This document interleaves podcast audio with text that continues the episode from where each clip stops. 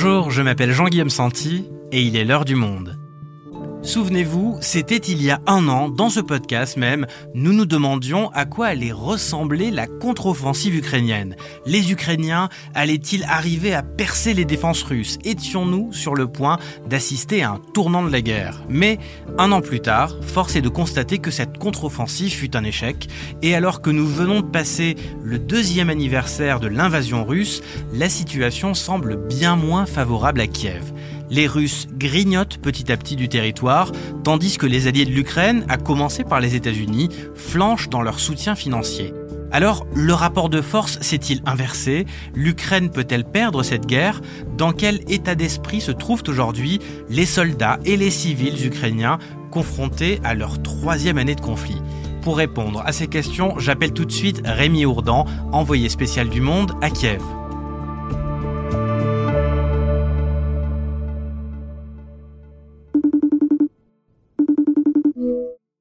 Rémi. Bonjour. Alors, Rémi, on reparle beaucoup d'Ukraine ces derniers jours à l'occasion du, deuxième anniversaire du début de la guerre. Euh, première question, Volodymyr Zelensky a affirmé que l'année 1 était celle de la survie, l'année 2 celle de la résilience et que cette troisième année qui s'ouvre donc allait être celle des défis. Qu'est-ce qu'il entend par là? Alors évidemment il y a le défi militaire. Donc euh, vous l'avez dit dans votre introduction, enfin on pose la question est-on à un tournant? D'abord rappelons qu'il y a eu deux tournants en 2022 qui est l'échec de l'offensive russe à prendre tout le pays en quelques jours ou en quelques semaines. Le deuxième tournant, c'est que les Ukrainiens ont récupéré la moitié des territoires euh, pris par les Russes. Ce qui se pose aujourd'hui, c'est que la, donc la supériorité militaire russe théorique a toujours été là. Euh, simplement, il y a des moments où elle est plus visible ou plus pressante, et c'est le cas actuellement. Les Ukrainiens manquent d'armement. Euh, manque d'obus et se posent des questions sur euh, l'année, euh, la pression russe cette année sur les lignes de front. L'autre défi, il est un peu intérieur en Ukraine, c'est-à-dire que au mois de février, les Ukrainiens ont changé de commandement militaire et au mois de mars, ils vont enfin, après des mois de discussion entre le gouvernement et le Parlement, voter une loi sur la mobilisation et tout le monde en Ukraine se demande combien d'hommes, quels seront les, les, critères retenus pour cette loi. Et puis il y a bien sûr les défis politiques et diplomatique. On le voit depuis quelques mois avec euh, le blocage au Congrès américain sur l'aide euh, financière et militaire à l'Ukraine. Donc d'abord, c'est très important pour les lignes de front, ce, paquet euh, d'aide militaire attendu. Et mais ensuite, évidemment, le grand enjeu, c'est au mois de novembre, c'est l'élection américaine. Euh, les Ukrainiens sont très conscients, vu les déclarations euh, de campagne électorale de Donald Trump, que ça pourrait représenter pour eux un, un tournant dans ce conflit. Alors, on va prendre tous ces sujets les uns après les autres, Rémi. Euh, démarrons peut-être par la situation militaire, tu en as déjà un petit peu parlé, mais pourquoi est-ce que nombre d'analystes estiment aujourd'hui qu'il s'agit d'un moment défavorable à l'Ukraine alors que l'année dernière c'était plutôt l'inverse? Pour deux raisons. La première, c'est que les Ukrainiens, après avoir mené deux contre-offensives euh, éclairs et victorieuses en 2022, ont échoué dans leur offensive estivale de 2023. Et ils l'ont compris au bout de quelques jours, c'est-à-dire qu'elle a totalement échoué. La deuxième raison, c'est que la pression euh, sur le front s'est accentuée côté russe. Euh, il y a beaucoup plus d'hommes, beaucoup plus de munitions, et aussi beaucoup plus de ce qui manquait aux Russes au début, c'est-à-dire cette adaptation à la guerre moderne, cette créativité, par exemple le nombre de drones, euh, l'agilité dans leur maniement. Bon, les Russes se sont beaucoup améliorés. Donc la, la, la pression militaire russe sur le front est importante. Il faut relativiser ça quand même, c'est-à-dire que depuis la fin des grands mouvements de la première année, donc depuis mi-novembre 2022, les Russes n'ont réussi en quasiment un an et demi qu'à conquérir deux villes très modestes, Barmout et Avdivka, même si Avdivka a une portée symbolique importante, mais deux villes très modestes, et que euh, les Russes n'ont pas réussi, en dépit de leur supériorité, à remener d'autres grandes contre-offensives. Et alors le pouvoir ukrainien affirme ces derniers jours qu'une offensive russe aurait lieu entre mai et juillet prochain. Le président Zelensky nous a dit dimanche, entre mai et juillet, certaines sources, même militaires euh, ukrainiennes, nous disent on, on, le craint dès avril, enfin, le plus tôt que les Russes pourront. Euh, les, les, Russes doivent être bien conscients que les Ukrainiens sont, sont en situation délicate en ce moment. Donc, euh, c'est de la spéculation, c'est de la crainte. Pour l'instant, encore une fois, rappelons que depuis quasiment un an et demi, les Russes n'ont pas été capables de mener de grandes offensives.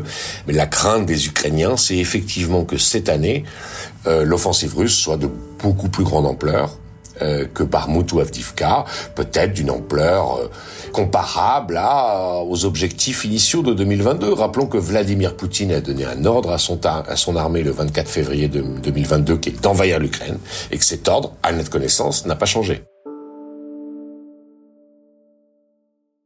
Et alors Rémi, toi qui parles euh, régulièrement à des soldats pour tes reportages, quel est euh, leur état d'esprit face à cette situation qui semble s'inverser d'un point de vue rapport de force? Vous savez, c'est des périodes difficiles, c'est-à-dire que tout le monde a compris par rapport à la première année, tout le monde a compris qu'on s'inscrivait dans une guerre longue. Et une guerre longue, euh, c'est souvent difficile à accepter.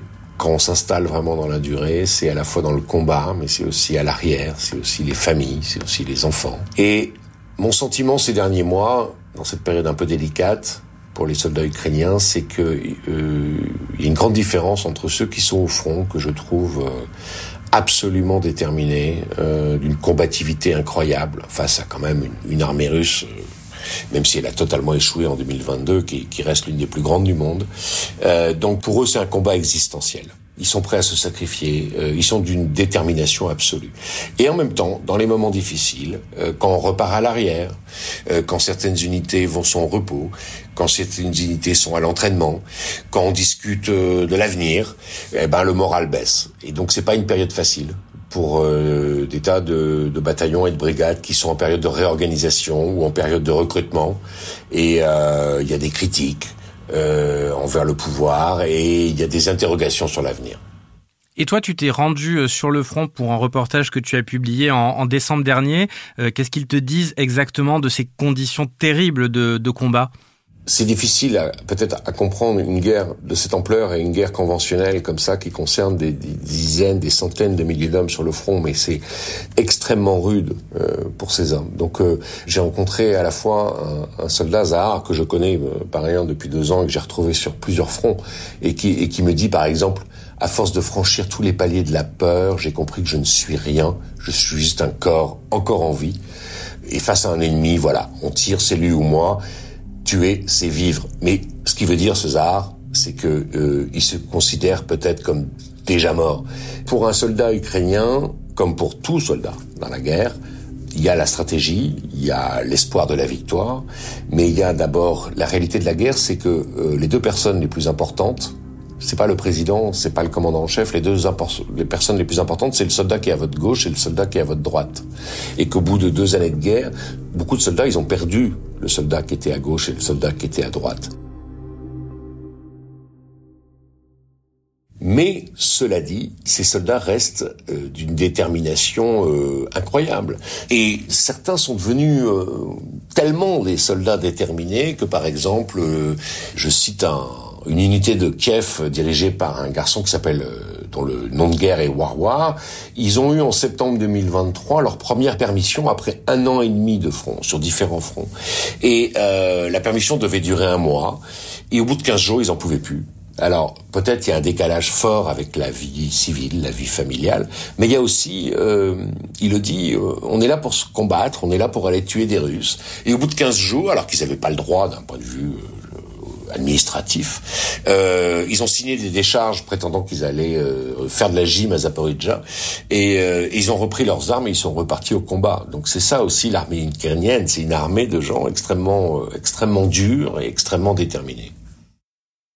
Donc ces deux années de guerre, elles n'ont pas euh, entamé euh, la détermination de ces soldats-là. Euh, qu'est-ce qu'il en est pour la société civile? Est-ce que il n'y a pas, face à cette situation militaire moins favorable, une forme de, de lassitude qui s'installe? Est-ce qu'une partie du pays ne pourrait pas être tentée de se dire qu'il pourrait lâcher les régions à l'est du pays, le Donbass, à Vladimir Poutine, pour tenter d'y mettre fin, par exemple? Alors c'est un discours qu'on entendait beaucoup euh, le 24 février 2022. J'ai entendu plein de gens à Kiev, euh, puisque je couvrais la bataille de Kiev, me dire euh, pourquoi on lâcherait pas le Donbass pour avoir la paix, quoi. C'est un discours qui a presque totalement disparu. L'invasion russe a totalement renforcé le sentiment d'union nationale, le patriotisme, et surtout cette idée que, que les Russes s'arrêteront pas. C'est-à-dire que c'est qu'il n'est plus question pour eux de revenir à 2022 ou à 2014. L'ensemble du pays est à peu près d'accord que si l'Ukraine n'est pas indépendante et souveraine sur ses frontières de 91 du moment de l'indépendance, ils n'auront jamais la paix. Ensuite, euh, le moral de la société civile, il varie. C'est-à-dire que d'abord, c'est très différent selon les endroits. On passe parfois dans des villages où il n'y a plus d'hommes. Non seulement euh, presque tous sont allés se battre, mais la moitié sont déjà revenus euh, dans des cercueils. Et le village maintenant c'est un grand cimetière. Donc euh, évidemment le moral n'est pas au top. Ensuite il y a des villes comme Kiev qui est maintenant très bien protégée par la défense antiaérienne où il y a relativement peu de morts dans les attaques aériennes et où la vie paraît normale. Donc il y a des forts contrastes hein, dans le dans le pays et la société civile pour résumer je dirais tient toujours sur euh, l'union nationale, l'unité nationale. En revanche, s'interroge sur euh, combien de soldats cette guerre va encore prendre et quels seront les prochains hommes à partir. D'autant, euh, Rémi, qu'un nouveau texte sur la mobilisation euh, fait partie des, défis de Volodymyr Zelensky. Il faut parvenir à mobiliser de nouveaux soldats pour compenser les pertes dont tu viens de nous parler, c'est ça? Voilà, donc le texte devrait être adopté au mois de mars. Il est en discussion depuis plusieurs mois. On ne sait pas combien d'hommes seront mobilisés, mais ça sera de toute façon plusieurs centaines de milliers. Ensuite, ça s'étalera dans le temps parce que l'Ukraine ne peut pas former euh, 200, 300, 500 000 hommes euh, en, même temps. Ce qu'on entend beaucoup chez les Ukrainiens, alors il y a des jeunes hommes qui veulent euh, éviter d'aller se battre et qui aiment servir autrement n'ont pas forcément le goût de, du combat, de la violence. Et, mais l'unité nationale est maintenue dans le sens où ils font autre chose. Ils donnent de l'argent, ils se mobilisent pour d'autres, pour la cause de, par d'autres manières. Mais ensuite. Euh, euh, ce que disent les Ukrainiens, c'est qu'ils attendent des réformes justes. Vous savez, on est dans un pays euh, post-soviétique où il y a encore euh, beaucoup d'injustice et de corruption. Et les Ukrainiens attendent surtout, dans ce, ce moment patriotique intense, des critères très justes, que les règles soient les mêmes pour tout le monde. Et là, il y a encore beaucoup d'hommes qui disent qu'ils sont prêts à rejoindre le combat.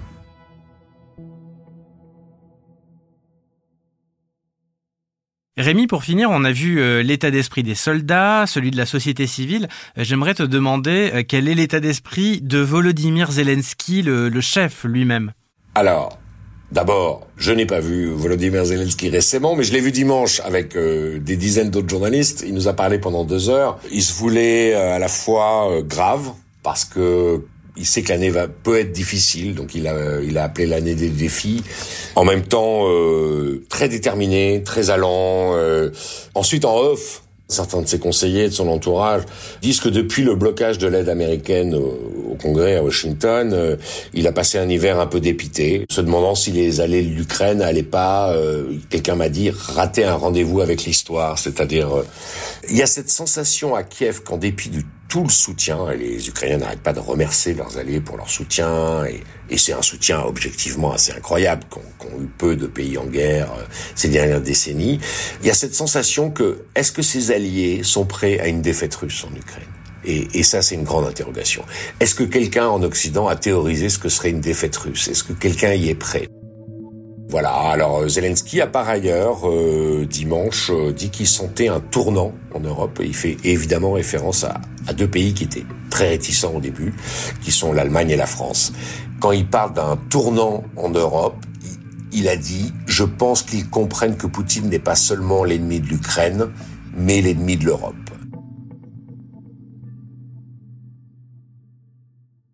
Et alors justement, Rémi, euh, pour finir sur un point euh, d'actualité, on a vu euh, à quel point les propos d'Emmanuel Macron, qui n'exclut pas que des troupes françaises soient envoyées un jour en Ukraine, ont été sèchement contredites par ses alliés de l'OTAN. Mais j'imagine que du côté ukrainien, c'est plutôt bien vu qu'un chef d'État de la coalition, qui les soutient, franchisse ce cliquet-là. C'est un peu tôt pour le dire. Il n'y a pas eu de grande réaction officielle, bien sûr. Un, conseiller de, la présidence a dit que c'était un bon signe, mais euh, les Ukrainiens peuvent pas dire l'inverse. Mais euh, il faut noter deux choses. D'abord, pour l'instant, il n'y a pas eu de... Les Ukrainiens n'ont pas embrayé sur les déclarations d'Emmanuel Macron parce qu'ils ont bien vu d'une part que ça fâchait un peu tous les alliés de l'Ukraine et, les partenaires de la France. D'autre part, il faut rappeler que les Ukrainiens n'ont jamais jamais demandé à des soldats étrangers, encore moins de l'OTAN, euh, de venir combattre. Hein. Ce qu'ils demandent, c'est de l'aide euh, politique, financière et militaire. Et vous savez, dimanche, on a passé huit heures avec euh, non seulement Zelensky, mais tout son gouvernement, les chefs de l'armée, les chefs des services de renseignement, etc. Et ils répètent tous, on se bat nous-mêmes. On se bat nous-mêmes. Et ce qu'on a besoin, c'est de votre aide pour ne pas perdre la guerre. Mais donc pour l'instant, on peut pas dire que Kiev est embrayé sur ces déclarations euh, d'Emmanuel Macron sur l'éventualité de troupes au sol dans l'avenir. je pense que Kiev attend euh, de voir les réactions diplomatiques et pour l'instant elles ne, elles sont guère positives. Donc euh, je m'attends pas à ce que Kiev euh, réclame officiellement des troupes au sol dans un avenir proche. Merci Rémi. Merci Jean-Guillaume.